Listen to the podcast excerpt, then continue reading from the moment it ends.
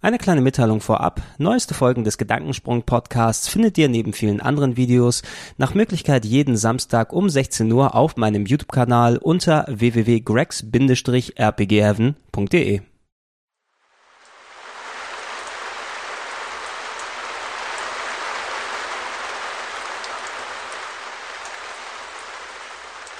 Schönen guten Tag und herzlich willkommen zu einer weiteren Ausgabe des Gedankensprungs, der nach Möglichkeit wöchentlichen Podcast hier auf diesem YouTube-Kanal www.grex-rpgheaven.de mit mir, dem werten Gregor. Bei dieser Rubrik ähm, lasse ich mich so im Umfang 10, 20, 30 Minuten über ein Thema aus, neige gelegentlich mal abzuschweifen und andere Gedanken zu verfolgen, aber springe im besten Fall doch kurz vor Ende wieder auf das eigentliche Thema zurück, um alles zu einem vernünftigen Abschluss zu bringen. Heute will ich mit euch über ein Thema quatschen.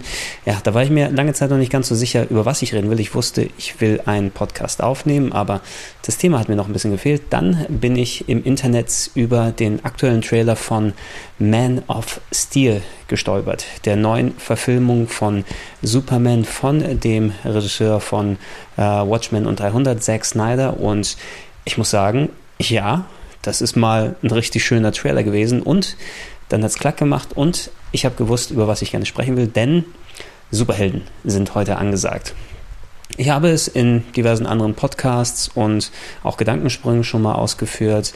Ähm, ich bin kein wirklicher Comic-Nerd. Ja? Ich mag Videospiele, ich mag Musik, ich mag Sport, äh, ich mag ähm, Science Fiction, Star Trek und so weiter und so fort. Aber eine Sache, in die ich nie reingekommen bin, sind die ganzen Superhelden-Comics aus Amerika. Ne? Also ich habe ja auch einen, einen Comic-Plauscher, nee, einen Comic-Gedankensprung zu dem Thema gemacht. Äh, ich bin ein lustiger Taschenbuchmensch ne? und ich habe lieber Donald und Mickey ähm, dabei zugeschaut, wie sie ihre Abenteuer dort erleben und äh, damit gelesen, als mir denn mein hart erspartes äh, Taschengeld für diese kleinen, dünnen ähm, Superheldenheftchen auszugeben. Und für mich sind die klassischen Superhelden aus Amerika sind Filmhelden für mich. Ähm, ich kenne sie primär aus ähm, den Kinofilmen, auf Videokassette geschaut, im Fernsehen oder auch von, von TV-Sendungen dann dort aus. Ne? Und ähm, deshalb ist vielleicht meine Ansicht, was so die Hierarchie der Superhelden und äh, Beliebtheit und so weiter angeht, vielleicht ein bisschen anders als im, im normalen öffentlichen Ansehen.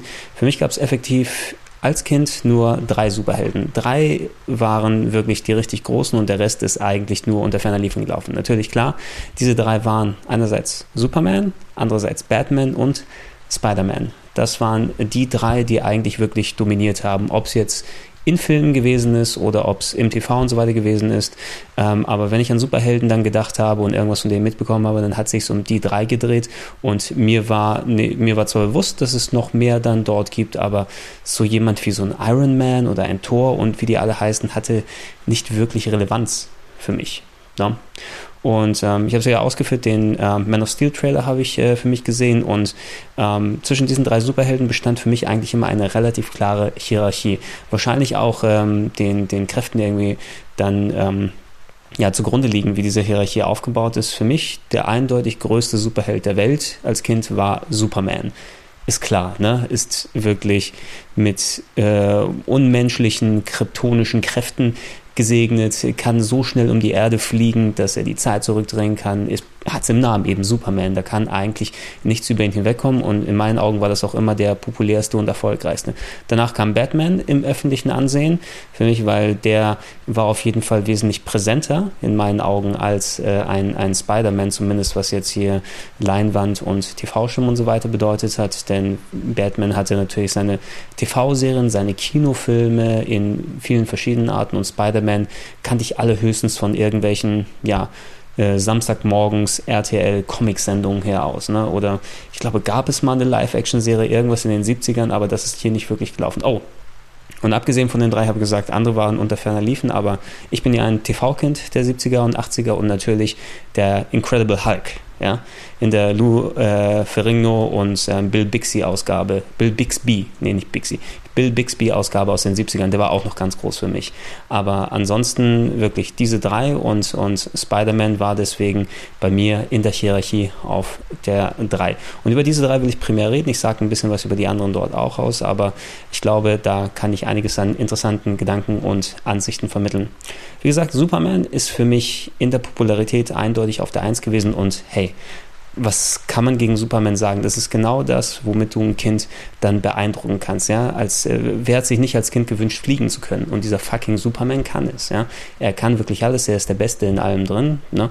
Und ähm, meine Exposure, mein Kontakt zu Superman ist natürlich über die Kinofilme gewesen aus den 70ern und 80ern mit Christopher Reeve. Äh, ein Onkel von mir hat eine umfangreiche Videokassettensammlung gehabt und sehr relativ früh auch einen Videorekorder besessen, womit er immer dann aktuelle Filme dann, dann, dann bei sich hatte. Und ähm, einige der Kassetten, die ich am meisten geguckt habe, sind tatsächlich die Superman-Filme gewesen, neben den, den Star Wars-Sachen damals. Ne? Ähm, kann mich ganz genau erinnern, wie ich dann Kassetten damals bei ihm eingelegt habe und ähm, dann äh, mal wieder Superman 2 geguckt habe mit den äh, mit Sord und seinen anderen bösen Leuten, äh, die verbannt waren in dieser Glasscherbe im oder diesem Glasspiegel im Weltraum und daraus rausgebrochen sind und gegen Superman gekämpft haben oder Superman 3 mit ähm, da, obwohl ich immer noch heute Angst davor habe, wo diese diese Frau in diese Maschine am Ende gesteckt wurde und so zu einem mechanischen Roboter geworden ist, ganz ganz gruseliges Zeug, aber die Sachen habe ich sehr gerne geguckt, vor allem auch weil Christopher Reeve als als Schauspieler damals auch ja er hat so ausgesehen wie ein Superheld. Ne? Also die Musik toll, John Williams, ähm, die, die Abenteuer, die Superman äh, erlebt hat, die natürlich gegen ähm, na gut, Gene Hackman als Lex Luthor ist wahrscheinlich eine, ein geschmäcklerisches Ding, ne? aber ich kann es ja nicht anders vorher. Da gibt es natürlich, denke ich mal, bessere Repräsentationen von Lex Luthor, aber speziell im zweiten Teil gegen General Zod als Bösewicht oder, na gut, im dritten dann gegen Richard Pryor und komische Maschinen, die ähm, die Steuerhinterziehung dann dort machen wollen. Das war jetzt nicht so prall, aber es hat sich bei mir echt gut ins Gehirn gebannt. Ich habe die immer sehr gerne geguckt. Die waren lustig, ne? auch gut gespielt dann von Christopher Reeve eben. Der sah aus, wie ich mir Superman vorgestellt hätte, ja, wenn ich dann vorher Fan der Comics gewesen wäre. Äh, Margot Kidder, ähm, glaube ich, hat dann Lois Lane damals äh, gespielt. Mittlerweile die Schauspielerin, glaube ich, in den Wahnsinn abgeglitten und da gibt es einige ganz sehr merkwürdige Geschichten über die dann dort zu lesen. Aber als Kind hat mich das natürlich nicht wirklich interessiert und die habe ich sehr cool gefunden, die Filme. Natürlich waren es aber auch drei isolierte Filme und so oft man die auf Videokassette dann schaut, äh, das macht natürlich den Kohl auch nicht fett. Das heißt, Superman war einfach durch die Tatsache, wie er ist und dass er in drei richtig großen Filmen präsent war, für mich eindeutig war, war logisch für mich, dass der in der Popularität eindeutig ganz oben sein musste. Mein persönlicher Liebling, von dem ich aber mir sicher war, dass er in der Popularität auf der 2 ist, ist aber Batman. Batman ist ähm, ja das, was ich als meinen Lieblings-Superhelden bezeichnen würde als Kind. Ähm, heutzutage ist es natürlich alles noch ein bisschen anders gelagert, ähm, weil äh, was du als Kind als deinen Lieblings-Superhelden bezeichnest, das ist ja äh, ja, das ist eine kindliche Ansicht, was du damals so geil gefunden hast ähm, und, und wie sich da, wie das äh, dementsprechend zusammenkommt. Heutzutage natürlich als Filmfan, als, als Nerd in Anführungsstrichen, der in allen Bereichen der Sci-Fi, Fantasy und Gaming und so weiter versiert ist, ähm, muss ich auch sagen, Batman ist immer noch äh, mein Lieblings-Superheld. Ähm, auch wenn sich das komisch anhört bei einem mit 30-Jährigen, obwohl, ey, wir sind ja alle unter uns. Niemand ähm, äh, bewertet den anderen hier. Ne? Und ihr würdet ja, euch ja nicht dann einen äh, Podcast von mir über Superhelden anhören, wenn ihr dann nicht von gleichen Gedankengängen dann beseelt äh, seid. Ähm, ich mag Batman damals wie heute aber aus den gleichen Gründen.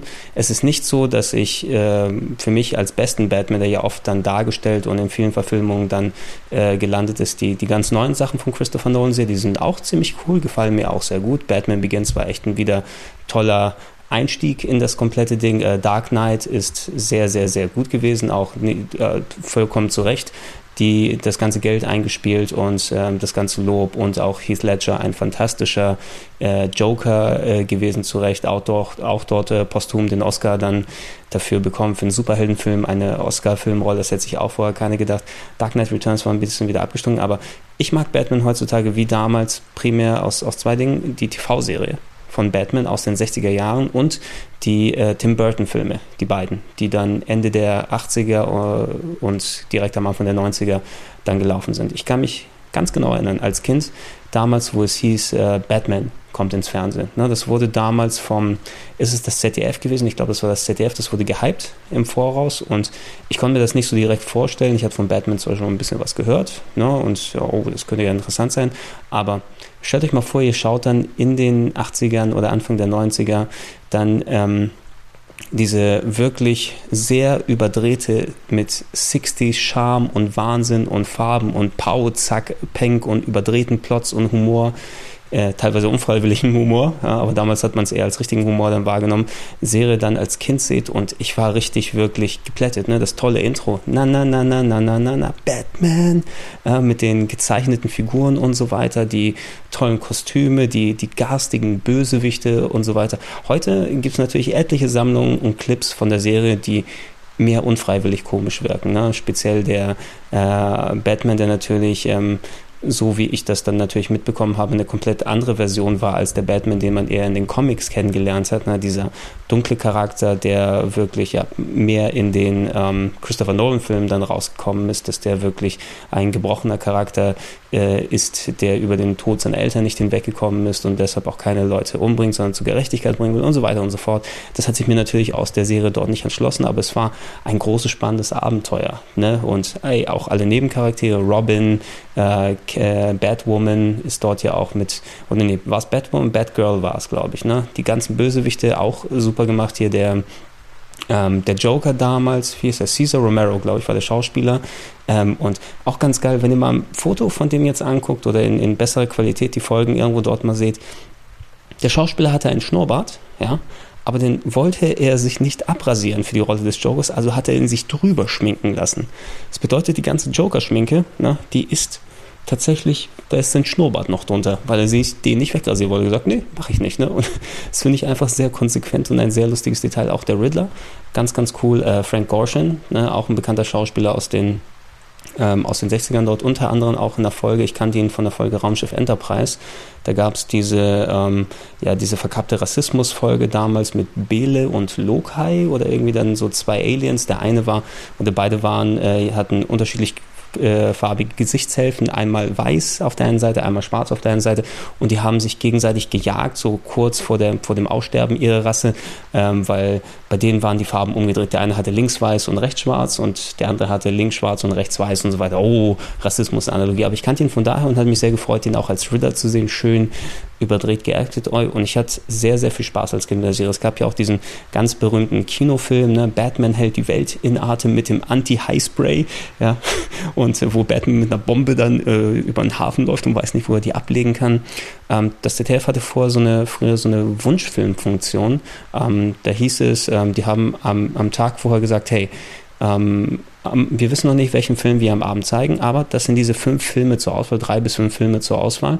Und ihr könnt ab diesem Zeitpunkt anrufen unter dieser Telefonnummer und welcher Film die meisten Anrufe bekommt, der wird gezeigt. Ne? Und darunter war zum Beispiel dieser Batman-Film und ich als Kenner der TV-Serie, scheiße, ich muss den sehen, ich habe ihn noch nicht gesehen, Alter, ich muss anrufen, ich muss anrufen. Ne? Ich habe, glaube ich, bestimmt mindestens 20 Mal angerufen für diesen Film, damit es dann so, da rufst du an mit dem Telefon, schön mit der Wählscheibe und dann danke ihrer, ihrer Anruf Anruf wurde gezählt, ihre Wahl wurde mitgenommen. Ich habe das bestimmt 20 Mal gemacht oder sowas. Äh, ich hoffe, meine Eltern haben es nie rausgefunden, dass ich das war, der die Telefonrechnung dann so hochgetrieben hat. Aber als es dann, äh, dann gesagt wurde im ZDF, ja, Batman kommt, ich dachte, yes, geil, super. Ne? Habe mich richtig gefreut und habe dann auch den Film genossen. Vielleicht habe ich ihn sogar auf Videokassette aufgenommen, wenn ich mich nicht irre, aber es ist schon ewig lange her. Das kann ich jetzt nicht mehr äh, mit Bestimmtheit sagen. Aber ich hatte sehr, sehr viel Spaß an diesen Sachen. Ich habe teilweise auch, äh, wenn ich in Griechenland über den Sommer gewesen bin, dann äh, hier Verwandten oder Freunden dann gesagt, hier, hier ist meine Videokassette, nimm mal die Folgen für mich auch, die dann laufen, wenn ich nicht da bin, damit ich die angucken kann. Und das habe ich echt, echt sehr, sehr gern gemacht. Äh, passenderweise kam dann natürlich dann auch die Verfilmung von Tim Burton 1989 raus und ähm, damals wie heute, wenn so ein neuer Film kommt, natürlich ist das klar gerichtet an die Kinder, die ganze Werbemaßnahmen und die Maschen und hey, wenn du draußen gerade unterwegs bist und vor dir ein riesiges Plakat siehst, wo einfach dieses Schwarz, ja, und nichts anderes Schwarz und dieses goldene Batman-Logo, ja, das goldene Logo mit der schwarzen ähm, Fledermaus drin, aber nur das dann dort ist und du Alter, ne? Und dann steht da drunter noch das Datum, um wann das Ding ins Kino kommt. Ey, ich habe mich so selten, also damals zumindest, ja, hatte ich auch eh keinen Vergleich, aber ich habe mich bis dato noch nie so sehr auf einen Film gefreut wieder. Aber ähm, ich konnte mir den natürlich nicht im Kino angucken, weil ich zu klein war äh, und mich meine Eltern nicht äh, haben gehen lassen damals mit so äh, 10 oder 12. Ne? Also alleine, nee, das müssen wir mal nicht machen. Und ich konnte dann keinen überreden, dass er mit mir dann ins Kino geht ähm, von meinen Verwandten äh, und so weiter. Und ich habe ihn dann später erst auf Videokassette gesehen, aber das Warten hat sich echt gelohnt darauf, weil ähm, Tim Burton, ich bin auch spätestens seitdem ein Fan von Tim Burton, habe aber auch die anderen Sachen damals schon gemocht. Äh, Edward mit den Scherenhänden und sowas finde ich auch ganz groß. Der war ja vor Batman, wenn ich mich äh, nicht komplett irre. Beetlejuice gab es ja auch dann um den Dreh dann später auch mit dem Batman-Darsteller Michael Keaton beispielsweise und danach noch viele Sachen. Übrigens, ähm, ja, natürlich wäre das vielleicht was für einen Plauschangriff oder einen weiteren Gedankensprung. Was ist der beste Film von Tim Burton? Ja, Ed Wood zusammen mit Johnny Depp in der Rolle des schlechtesten Regisseurs aller Zeiten. Absolute, einer meiner absoluten Lieblingsfilme, ganz, ganz großartig. Aber das außerhalb der Reihe. Der erste Batman 89 gekommen und ich habe ihn auf Videokassette später gesehen. Der war natürlich anders, tonlich als äh, die TV-Serie, aber nicht minder spannend. Ne? Der, der neue Joker, dargestellt von Jack Nicholson, äh, bösartig, aber doch perfide, humorvoll.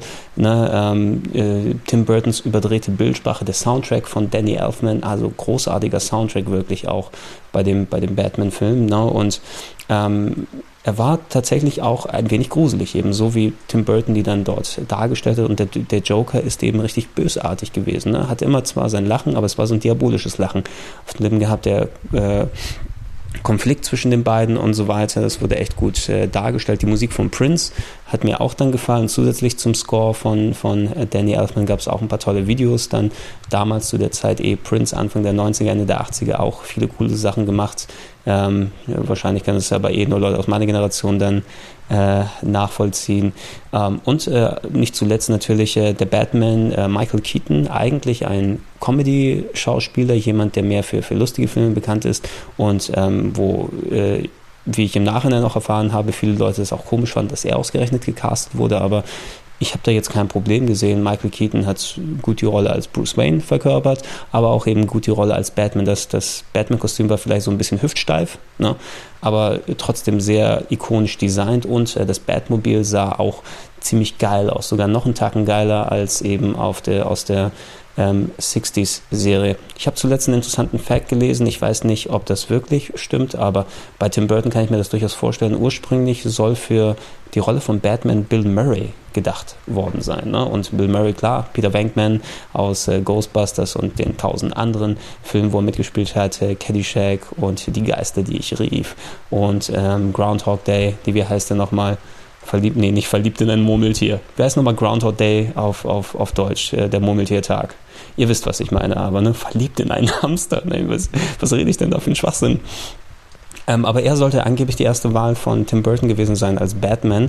Und ey, vielleicht hätte er auch das, das ähm, mitnehmen können, weil ähm, auch Bill Murray hat sich als äh, sehr guter äh, Abseits-Schauspieler von der Comedy dann, dann herausgestellt mit den späteren Jahren Lost in Translation und äh, Broken Flowers und wie das alles heißt dann später äh, und der, der so gut die Grenze zwischen Comedy, aber auch Ernsthaftigkeit wandeln kann, was du für die äh, für, für Batman, glaube ich, da gebracht hast. Das ist ja das, was Michael Keaton dann so gut gemacht hat, ähm, dass er eben nicht nur komplett auf diese Absurdität gegangen ist und dass es tonlich anders gewesen ist als die TV-Serie vorher, die wirklich hauptsächlich Comedy und kindisch und heute würde man das, glaube ich, Camp ist der amerikanische Fachbegriff, so bewusst schmierig, schmalzig, äh, bewusst eben auf, auf diese Absurdität hingegangen. Das war der Tim Burton-Film nicht ganz. Der war zwar absurd und überdreht, hatte aber auch eben diese Bösartigkeit, diese Ernsthaftigkeit drin und das hat äh, Michael Keaton, finde ich, sehr gut getroffen. Ähm, galt auch natürlich für die Fortsetzung Batman Returns ein paar Jahre später ähm, noch wesentlich düsterer als der erste. Da ist es richtig, ich glaube, da sind wahrscheinlich einige Kinder richtig mit Angstzuständen aus den Kinos dann rausgegangen. Ähm, hier dann Michelle Pfeiffer ganz heiß als äh, Catwoman Catwoman und auch, hey, wie, ähm, wie, heißt, wie heißt denn Catwoman next? Selena Kay, glaube ich, der echte Name oder so. Ich bin auch nicht so extrem versiert, was es angeht, aber die hat auch so eine ganz heftige Todesszene, ne, wo sie ähm, dann ja, aus dem Fenster stürzt, ganz viel, und dann, wo sie gestorben ist, von Katzen irgendwie dann, äh, wie war das, der Geist der Katzen fährt in sie rein und sie wird wiederbelebt als, als, als Zombie-Katze und so weiter und ist dann Catwoman.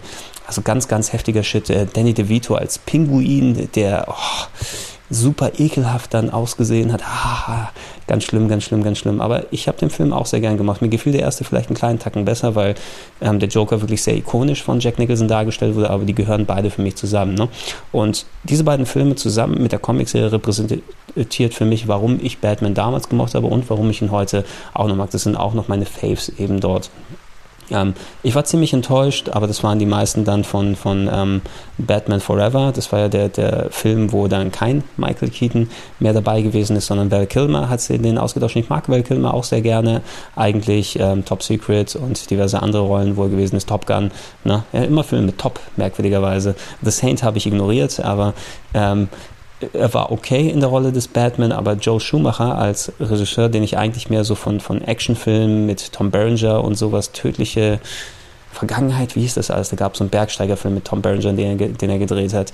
Ähm, aber äh, als, als Regisseur eines Batmans hat er irgendwie, ich weiß nicht, er hat nicht diese ganz gute Grenze getroffen, die ähm, Tim Burton dann geschafft hat. Und das habe ich zu dem damaligen Zeitpunkt nicht gewusst. Ich glaube, viele machen das natürlich auch nicht im bösartigen Sinne, aber fügen den Fakt an, dass äh, Joel Schumacher homosexuell ist und ähm, er äh, seine Sensibilität hier ein bisschen so ähm, überdreht äh, noch in seine Filme mit reinbringt. Ne? Und das hat man vielleicht bei den späteren sogar gesehen mit, mit ganz Close-ups von Batman-Nippeln und so weiter. Ich will jetzt nicht das irgendwie auf diese Klischees oder so weiter dort runterbrechen, aber ähm, ich führe das einfach nur an, weil Joel Schumacher als Regisseur eine andere Sensibilität hat, was so ähm, Design und Look und wie so ein Film zusammenkommt, ähm, dann, dann gehabt hat. Und ähm, eigentlich hätte alles gut klappen sollen mit Batman Forever. Val Kilmer, Val Kilmer ist eben guter Schauspieler. Batman nicht ganz so super gewesen. Jim Carrey, hey, Jim Carrey damals losgestartet mit die Maske als der Riddler hätte auch funktionieren sollen. Ähm, Tommy Lee Jones als Two-Face, ne? auch Tommy Lee Jones, ein großartiger Schauspieler. Aber irgendwas hat dort nicht zusammengepasst. Dieser, dieser schmale Grad zwischen Ernsthaftigkeit, Bedrohlichkeit, aber auch überdrehtem Humor und Look und Design sind nicht so da zusammengekommen. Und irgendwie wirkte der Film so halbgar und ein bisschen billig und so weiter. Also ich habe den noch zwar dann geschaut, ne, ähm, aber nicht so extrem genossen. Was ich super fand, war der Soundtrack übrigens zu dem, ähm, zu dem Film. Ähm, äh, U2 hatte Hold Me, Thrill Me, Kiss Me, Kill Me äh, gemacht. Super duper Single, einer der besten U2-Songs und auch äh, Seal, Kiss from a Rose habe ich beide beide als Single, äh, Maxi-Single mir damals gekauft und heute da und äh, sehr, sehr schön gewesen. Ähm, aber darüber hinaus hat es wirklich nicht dann gebracht. Und dann Batman und Robin gilt für viele, glaube ich, als der schlechteste äh, Superheldenfilm aller Zeiten. Ja, aller Zeiten schon heftig gesagt, aber zumindest für, für sehr, sehr lange Zeit, wo eben George Clooney dann jetzt dann der äh, Batman gewesen ist und hey, auch George Clooney ist auch ein super Schauspieler, ne? aber als Batman hat es nicht wirklich geklappt. Arnold Schwarzenegger als Mr. Freeze, auch ich liebe Arnold Schwarzenegger. Uma Thurman, damals kannte man ja eh nur von ähm, Pulp Fiction, aber als Poison Ivy äh, mit dabei gewesen. Ich habe nicht so extrem was gegen den Film wie manche andere. Ich finde ihn, oder er macht mir mehr Spaß beim Gucken als Batman Forever, muss ich sagen, weil der jetzt wirklich bewusst komplett in eine Richtung oder Joel Schumacher hat ihn in eine Richtung gedreht, dass er sich ein bisschen mehr wieder wie ähm, die, die alte 60er-Serie angefühlt hat, mit wirklich so kleinen Sitcom-Gags, die verbaut sind und, und Zitaten und One-Linern, ähm, wo Leute die, die, die Augen dann verdrehen, wenn dann Mr. Freeze sagt, let's, uh, let's put you on ice oder sowas, uh, oder ice to see you oder diese ganzen, diese ganzen ähm, billigen Wortspiele, die dann da sind. Ich habe eigentlich nicht wirklich was dagegen gehabt und mir gefiel er insgesamt besser, einfach weil ich auch die 60er-Serie so gerne mag. Ähm, besser als Batman Forever, aber natürlich hat er äh, ich glaube, wenn ich den dann im Kino gesehen habe, den habe ich auch auf Videokassette später gesehen. Im Kino ich, hätte ich vielleicht ein bisschen anders drüber nachgedacht, weil der filmisch hatte vielleicht nicht das Gefühl rübergebracht, was ein Kinofilm wirklich darstellen soll. Also der ist schon auch um einiges drunter von den, von den Tim Burton-Filmen dann dort gewesen. Ähm, über die Christopher Nolan-Sachen brauche ich nicht allzu viel zu sagen, habe ich ja am Anfang schon gesagt, aber fand ich sehr cool, dass Batman nach vielen Jahren Pause, der eigentlich als verbrannte Erde dann galt, zum erfolgreichsten Superhelden dann geworden ist. Ähm, der, ja, äh, äh, wo ein anderer Ansatz an die Filme dann gepackt wurde, als äh, dieses kindliche, das Comedyhafte komplett weggeben, die Richtung, die Batman Forever und Batman, ähm, wie ist der nochmal, Batman und Robin dann äh, eingeschlagen haben. Aber hey, sehr, sehr gut gewesen. Batman Begins habe ich dann auch äh, mir auf DVD damals äh, geholt, wo man die Sammlung aufgebaut hat. Und wie gesagt, äh, Dark Knight ist cool. Dark Knight Returns fand ich ein bisschen einen enttäuschenden äh, Abschluss. Der war maximal okay, obwohl ich würde mich äh, tatsächlich auf zukünftige Robin-Filme dann äh, freuen, wenn sie Joseph Gordon-Levitt dann dazu überzeugen können, dort was zu machen. Das fände ich eigentlich sehr cool und einer meiner Faves der neuen Garde der Schauspieler würde mich freuen, da in der Richtung was zu sehen. Mal gucken, was dort wird. Übrigens äh, fällt mir gerade ein, im, im Superman-Zusammenhang, natürlich, da war ich noch nicht so weit gekommen, aber ähm, Superman hatte natürlich auch nicht nur diese Filme, wo man gesehen hat, auch so Comicserien, von der ich ab und zu mal ein bisschen was verfolgt habe, früh morgens auf Kabel 1 und so weiter. Aber es gab ja auch noch äh, den vierten Kinofilm, von dem ich so gut wie nichts gewusst habe. Den habe ich erst viele Jahre später gesehen, der so ein billig nochmal hinterhergeschobener Film war mit null Special Effects Budget und so weiter, wo Superman gegen Umweltverschmutzung kämpft, gegen den Atommann auf dem Mond und so weiter und äh, die, die Atomraketen in die, äh, den Atommüll dadurch beseitigt, dass er in die Erde schmeißt, aber da steht ein Atommann, den er bekämpfen muss und so weiter und alles so, ähm, ja, so eine Friede, Freude, Eierkuchen-Message, dann, dann hat er den ignoriert komplett. Ich war ziemlich enttäuscht von Superman Returns 2006. Ich habe mich sehr darauf gefreut. Regisseur ähm, der äh, Brian Singer, der die X-Men-Filme gemacht hat, die waren ganz cool gewesen. Äh, ich hätte gedacht, wenn er äh, dann da dran kann und deswegen den dritten X-Men nicht dreht und stattdessen Superman Returns macht, kann der echt wirklich gut werden, aber wirklich so eine Schlaftablette von dem Film. Ne? Also so ähm, Brandon Rouse oder Brandon Roos, wie man den auch immer ausspricht, war ein okayer Superman und so weiter, aber irgendwie ist der Plot nicht richtig zusammengekommen und äh, Kevin Spacey hat sich auch verschenkt angefühlt. Das einzig Gute, glaube ich, war die, die, die oft zitierte Szene, wo dann äh, Kevin Spacey ganz, ganz laut Nein! dann schreit, habe ich auch sehr, sehr, häufig als kleine Clips bei Game One beispielsweise benutzt. Ähm, aber anderweitig von da äh, war es so ein ja, schade, ne? Hätte auch wesentlich mehr daraus werden können. Und da es jetzt, dass äh, quasi jetzt wieder ein neuer Film kommt mit Man of Steel im Jahr 2013, haben wir gesehen, dass da ein, ein Franchise Superman, der erfolgreichste Superheld der Welt, der eigentlich so ein ja, Surefire Success, ja, ein sicherer Erfolg ist dadurch äh, für sieben Jahre zur verbrannten Erde wird, was das Kino angeht, ne? bis wieder ein neuer Film kommt, dass sich die Leute dann einigermaßen den alten ausgehen. Das, das spricht für sich, fand ich auch sehr schade. Aber wir werden ja sehen, wie Man of Steel dann dort wird. Spider-Man brauche ich nicht so weit äh, ins Detail gehen. Wie gesagt, ich kannte den maximal von so RTL Samstagmorgens Comic-Sendungen und irgendwie hat mich seine Geschichte und sein Werdegang nie wirklich angemacht und dieses Herumfliegen und Herumflattern ist wirklich nie ganz mein Ding gewesen. Ich habe keinen der Spider-Man-Filme von Sam Raimi komplett gesehen. Hier mal ein paar Minuten, da mal was, aber es hat mich nie so interessiert, dass ich dort ähm, reinschauen äh, wollte. Ähm, wie der Zufall es will, als ich kürzlich mit Uke in New York gewesen bin, äh, haben wir uns das Spider-Man Musical angeguckt, äh, Turn of the Dark, und natürlich auch unabhängig, wenn man ob man Spider-Man-Fan ist oder nicht, ein Erlebnis, ein, ein Musical, was halb Musical, halb Akrobatik-Show ist mit Leuten, die über dich rumfliegen, dann zu sehen zu bekommen, war durchaus ganz spannend ähm, und hat auch Spaß gemacht. Und äh, übrigens, äh, falls ihr die Möglichkeit habt, das Theaterstück zu sehen, ähm, der nee, nicht Dr. Evil, wie ist der Bösewicht da? Green Goblin. Green Goblin. Und wie ist der Doktor, der zum Green Goblin geworden ist? Der, äh, ach, mir wird es bestimmt dann entweder einfallen oder, aber ihr wisst, wen ich meine. Der Schauspieler, der den dort verkörpert, großartig, ja. Eine der besten äh, Darstellungen, die ich im Theater gesehen habe bisher.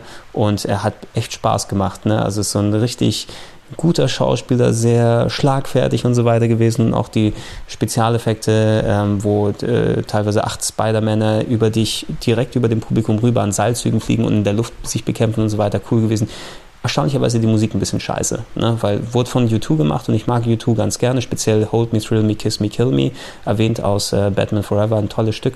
Es gibt ein Lied im ähm, Spider-Man Turn of the Dark im Theaterstück, was daran erinnert, das Haupttitelstück, das ist noch ganz nett, aber der Rest der Musik hat mich echt so kalt gelassen, das ist bei dem Musical äh, fast schon der Todesstoß dort. Ne? Ich habe es genossen für das, was es war, aber ähm, ich habe nicht genug Spider-Man-Fantum, um da den, den Rest aufzuwiegen, dass das Musical so richtig für mich nicht funktioniert. Falls ihr irgendwelches Interesse an Spider-Man habt und die Gelegenheit habt, dieses Musical zu sehen, ist es bestimmt ein einmaliges Erlebnis und ich würde das auch jedem empfehlen, der mal die Möglichkeit dazu hat. Tatsächlich, wenn es mal wieder irgendwo außerhalb des Broadways in New York dann dort läuft. Ich habe mir mal kurz ein paar Notizen noch gemacht. Das sind die Sachen, die ich zu meinen drei äh, Standard-Superhelden sagen wollte, aber ähm, was es sonst noch für Superhelden innerhalb von Film, Funk und Fernsehen gegeben hat, und da kann ich ein bisschen was meine Meinung dazu abgeben. Iron Man habe ich nicht wirklich als Comic verfolgt, aber ähm, war wie alle anderen auch ähm, sehr angetan vom Kinofilm, der gekommen ist. Ich glaube, Robert Downey Jr. hat wirklich seine Idealrolle dort gefunden und er hat sehr viel Spaß gemacht ähm, als, als äh, Tony Stark, der äh, Milliardär, der eigentlich keinen Bock auf alles hat und dann verletzt wird und dann sich diesen Anzug baut und so weiter. Also die Geschichte kennt man ja. Ich musste ja nicht weiter dort ausführen, aber ein schöner Actionfilm, gut gedreht ne, und hat äh, viel Spaß gemacht und, und äh, eben dann Robert Downey Jr. in seiner Paraderolle. Der zweite ist nicht ganz so toll, ne, auch wenn ich sehr viel Bock auf Mickey Rourke als Bösewicht hatte mit seiner Laserpeitsche und so weiter, aber fühlt sich ein bisschen so an, als ach, ja, es ist er könnte noch äh, einfach mehr ausbrechen in der Richtung. Also es, es, hat sich sehr nach Schema F ein bisschen angefühlt. Guck mal, jetzt kommen wieder die typischen Sprüche von Robert Downey Jr. und der Bösewicht ist böse, weil er böse ist, ne? Und so weiter. Und da, da, da hatte ich immer das Gefühl, ein bisschen verschenktes Potenzial da drin ist. Ich bin aber trotzdem gespannt, wie der Iron Man, Iron Man 3 jetzt dort wird. Ähm, die ersten beiden Filme ja gedreht von John Favreau, der unter anderem ja auch ähm, Schauspieler äh, in Hollywood ist. Ups, mein Zettelchen. Schauspieler in Hollywood ist, oh, wäre fast aus dem Fenster gefallen, der Zettel. Huhuhu, so hoch oben, wie ich hier wohne, in Liberty City. Oh Gott, oh Gott, oh Gott. Ähm, John Favreau, ähm, ja, äh, Schauspieler unter anderem in Swingers und der Regisseur von Filmen wie ähm, Jumanji äh, damals gewesen. Äh, und er hat auch noch einen äh, so Actionfilm vor dann den Ironmans gedacht. Ich weiß nicht ganz mehr, aber der hat, ist dann eben rausgegangen da. Ich glaube speziell, weil er auch nicht zufrieden war, wie ihm Sachen aufdiktiert wurden für den zweiten Ironman, was inhaltlich in der Story passiert.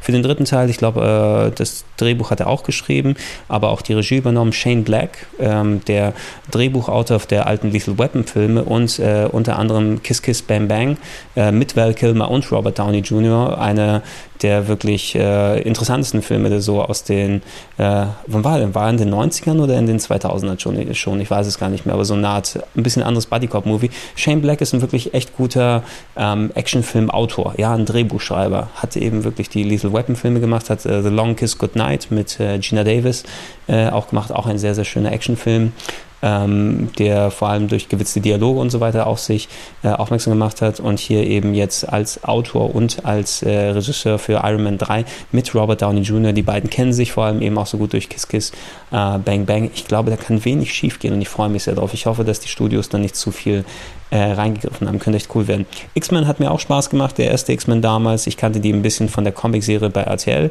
vorab, ähm, aber die ist, glaube ich, irgendwann mal abgesetzt worden frühmorgens bei RTL, weil die zu gewalttätig war für Samstagmorgens oder so. Man hat die dann nicht wirklich sehen können. Ähm, Drehbuch, äh, hier, der Drehbuch tatsächlich von äh, David Hayter, ähm, zumindest in der Ursprungsfassung, äh, Solid Snake, dem Sprecher von Solid Snake oder ehemaligen Sprecher mittlerweile leider. Ähm, aber ähm, habe mich gefreut, dass da jemand Erfolg äh, in zwei ikonischen Sachen haben kann, so einen ikonischen Superheldenfilm wie X-Men zu schreiben und äh, dann äh, dementsprechend auch die Sprechrolle von äh, Solid Snake dann dort äh, zu haben. Brian Singer ist das erste Mal, da bin ich das erste Mal auf ihn aufmerksam geworden. Es war ein schöner Ensemble-Actionfilm mit teilweise noch ein paar Sätzen drin, wo Joss Whedon auch noch ein bisschen in der früheren Version des Drehbuchs mitgeschrieben hat, ne? also mit den ganzen Klonen von was war das, glaube Mystique hatte dann ähm, den, den Logan, äh, den Wolverine dort äh, geklont äh, und wo Cy was nicht Cyclops und Wolverine, die dann einen Dialog haben, wo, woher weiß ich, dass du du bist? Ja, you're a dick, du bist ein Idiot. Du bist ein Schwanz. Ne? Also diese Lache noch von Joss Whedon übrig war ein schöner Film und äh, auch Hugh Jackman äh, perfekt in der Rolle des Wolverine. Ich glaube, da war er ja ursprünglich ja nicht für gecastet, aber da ist alles nochmal gut zusammengekommen, hat mir viel Spaß gemacht. Der zweite ebenso echt cool mit neuen Charakteren dazugekommen, hat auch viel Spaß gemacht. Der dritte leider von Brian Singer eben nicht mehr äh, Regie geführt worden, weil der dann leider sich an ähm, Superman Returns die Zähne ausgebissen hat, daraus einen guten Film zu machen. Hat leider Brad Ratner übernommen und Brad Ratner ist so ein ja, ist ein handwerklich guter Regisseur, nennen wir es mal so, aber ähm, so richtig gute Filme machen sind nicht ganz seine Stärke. Die Rush-Hour-Filme von ihm habe ich nie wirklich gemocht. Der erste ist noch ganz nett, aber äh, nee, war nicht ganz so mein Fall und auch der dritte X-Men nicht. Ähm, ich habe den Wolverine-Film nicht gesehen oder den anderen, der kommt, aber vielleicht hole ich das irgendwann mal nach. Tor habe ich mich hier aufgeschrieben, natürlich im ganzen Umfeld der, der Avengers-Vorbereitung ganz gut gewesen und ähm, äh, welcher Hemsworth war es? Der Chris Hemsworth ist der Tor gewesen, ne? Äh, ganz gut gewesen unter den ganzen Superheldenfilmen, die in den, in, in den letzten fünf bis zehn Jahren gekommen ist, war der durchaus im, im oberen Drittel angesehen und vor allem primär war es ja auch nette Vorbereitung für die Avengers. In dem Zusammenhang ähm, Captain America hat mir sehr viel Spaß gemacht. Ne? Chris Evans kannte ich vorher von dem eher, ja, die, die eher mittelmäßigen Fantastic Four Filme, die nicht wirklich gelungen war, trotz eben äh, gut besetzter Rollen mit, mit Chris Evans als Human Torch und äh, Michael Chiklis, ne, der Vic Mackey aus The Shield der ähm, den, den The Thing, den, das Steinding dort äh, gespielt hat, aber der Film war nicht so besonders toll. Aber äh, Chris Evans echt schön verkörpert, ähm, die Rolle von Captain America und äh, gute Tricktechnik. Hugo Weaving, der ähm, äh, Schauspieler, kennt man ja unter anderem aus äh, wie heißt es nochmal, Herr der Ringe, ja, Herr der Ringe, dass er im Bärshit dort nicht haben will, äh, und Agent Smith in, in der äh, Matrix ähm, dann dort als Red Skull gewesen und Chris Evans eben als Captain America. Hat mir sehr viel Spaß gemacht, hat mich auch sehr gefreut, den dann dort zu sehen. Vertestigt war, habe ich ja schon was gesagt. Hulk Ne? Hulk, die, ich finde die TV-Serie toll. Ich bin eher ein 70er, 80er TV-Serienkind ne? und habe die sehr, sehr gern geguckt mit Bill Bixby und dann Lou Ferrigno. Ähm, Hulk, die Ang-Lee-Verfilmung, äh, nicht wirklich gut. Ne? Also trotz dieser Comic-Panel-Nummer und Ideen und äh, guter Spezialeffekte ist es nicht ganz mein Ding gewesen. Mir gefiel der 2008er mit Edward Norton schon ein bisschen besser, ähm, aber die, die wirklich beste Kinoverkörperung war natürlich erst bei den Avengers dann später. Ähm, da hat auch alles wirklich gut zusammengepasst. Watchmen, mh, mm, als es hieß, dass der Watchmen-Film kommt, habe ich mir den Comic äh, gekauft und den Comic gelesen und auch sehr, sehr gut gefunden. Die Sache ist eben, ähm, ja, ich will auch jetzt hier nicht ganz tief in die Watchmen dann dort reingehen, aber der Comic war damals ja eher so eine Dekonstruktion äh, der, der, der Superhelden, ne, der sich äh, der ganzen Klischees und, und Sachen angenommen hat, die sich eingeschlichen haben in, äh, im Comicland sozusagen bei den Comicautoren und ähm, dem, der, der ganzen Branche den Spiegel vorgeführt hat. Und ich glaube, der Effekt, den damals so Superhelden und äh, gute Leute, die eigentlich böse sind und böse Leute, die eigentlich gut sind und so weiter und dass es keine richtigen Helden gibt und so weiter, das hat Heute hast du den Anti-Held natürlich in allem drin, aber damals, als es rausgekommen ist, wann war es denn? Anfang der 80er, Mitte der 80er, in den 80ern auf jeden Fall, ähm, einen wesentlich anderen Effekt gehabt. Ich habe ihn trotzdem genossen als Comic, hat mir viel Spaß gemacht. Der Film selbst, ich mag ihn nicht als Kinofilm. Ich mag ihn nicht als Kinofilm, muss ich sagen. Ähm, Zack Snyder, Regie geführt, tolles Dawn of the Dead Remake und deshalb war ich ein bisschen auch skeptisch in Richtung Man of Steel. Der Trailer hat mich jetzt wieder ein bisschen beruhigt, aber der Watchmen-Film selber ist mehr, man merkt, er mag die Vorlage, aber es ist fast so eine originalgetreue, Shot für Shot äh, nachgestellte, ja, eine Szene aus dem Comic nach dem anderen. Und er wurde nicht so zusammengebaut, dass er als Film wirklich funktioniert. Ne? Die Kritik hatte ich auch beim ersten, für mich persönlich, für den ersten Harry Potter-Film von Chris Columbus dort gedreht. Ähm, wenn ein eine Vorlage, ob es Buch, ob es ein Comic, ob sonst was ist, dann adaptiert wird für das Kino, dann mag ich es am liebsten, wenn dort tatsächlich ein Kinofilm entsteht, der wirklich auch gut als Kinofilm anschaubar ist und eben nicht, dass da nach Möglichkeit alle Szenen dort reinkommen, die sie reinkommen sollen, mit exakt der gleichen Kameraeinstellung, gleichen Comic-Panel und der gleichen Ansicht und so weiter. Und äh, das Gefühl hatte ich eben leider bei dem, bei dem Watchmen-Ding. Ähm, da wurde wenig auf Pacing und Struktur eines Films und so weiter geachtet, sondern ähm, Zack Snyder hat versucht, alles reinzubekommen, was geht und hat einige auch schöne kreative Sachen. Der Film sieht echt gut aus ne? und er hat auch ein paar schöne Sequenzen so zusammengebaut. Und ich bin auch total d'accord damit, dass er das Ende leicht äh, umgeschrieben hat. Also du musst kein großes Alien-Monster mit riesigen Augen und Tentakeln dort sehen.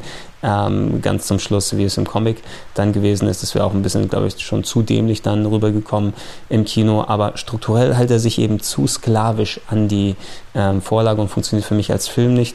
Dementsprechend äh, bin ich kein großer Fan des Filmes, besonders in dieser komischen viereinhalb Stunden Fassung mit diesem Piratencomic noch mit dazwischen geschnitten, also ganz, ganz merkwürdig. Nee, nee. Punisher habe ich nicht gesehen. Ich habe kurz mal vorgespult zu der Szene, wo Kevin Nash den bösen Russen spielt und mir das fünf Minuten angeguckt. Blade.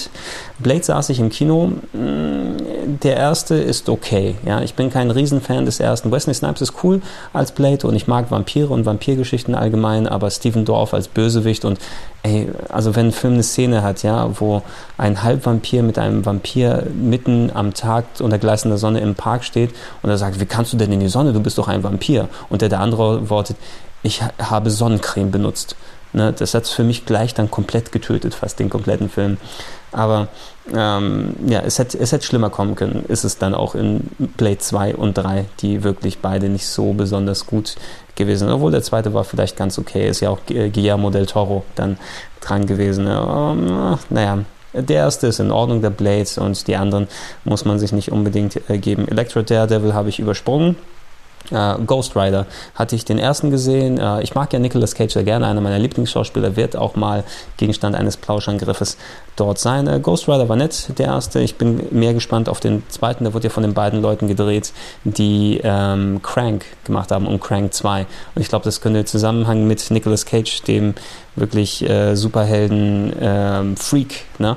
unter den Hollywood-Schauspielern dann was wirklich Gutes sein. Da freue ich mich noch, den werde ich dann bei Zeiten mir nochmal geben. Äh, auch wenn wir bei Nicolas Cage sind, übrigens, er war ja auch, habe ich auch mal anderswo erwähnt, in Gespräch für eine Superman-Verfilmung Mitte der 90er mit Tim Burton tatsächlich gedreht, äh, die nochmal komplett wahnsinnig hätte äh, sein sollen, äh, hat, ist aber letzten Endes nicht zustande gekommen. Hätte mich aber trotzdem gefreut, da zu sehen, was da für ein großer Wahnsinn dabei entstanden wäre. Und Nicolas Cage hat natürlich seinen Sohn Kal-El genannt, ja, der kryptonische Name von Superman. Da sieht man, wie, wie sehr ähm, Comic behaftet er ist. Und ich glaube auch, Nicolas Cage ist ja auch ein, ein ähm, ja, ist ja auch ein Künstlername. Eigentlich heißt er ja Nicolas Coppola, äh, weil er ja auch der Neffe ist von Francis Ford Coppola, dem Regisseur, glaube ich. Ist er der Neffe? Ich hoffe es mal. Ähm, aber er wollte damals nicht den berühmten Namen seines Onkels sozusagen sich dadurch dann die Filmrollen erschaffen und hat sich den Künstlernamen zugelegt. Ich glaube, das Cage hat er von Luke Cage, einem auch anscheinend bekannten Comicbuchcharakter, von mit dem ich aber nicht besonders vertraut bin, dann dort gegeben. Okay, das sollte es von mir heute zu den Superhelden sein. Wie gesagt, es ist mehr in Richtung Film und so weiter dort gegangen, aber für mich ist Superheld eben Film und ich freue mich sehr auf den Man of Steel. Wenn er mal dann draußen ist, werde ich mir noch dann tatkräftige Unterstützung holen und mal ein bisschen was über den Film bereden, bequatschen und ich bin sehr gespannt. Drückt mir alle Daumen, dass der gut wird, trotz Zack Snyder. Ich hoffe drauf. Okay, das war's für den heutigen Gedankensprung. Ich bin der Gregor, das war es. Bis zum nächsten Mal sage ich ciao, ciao, bye bye und Hellas. Bis dann.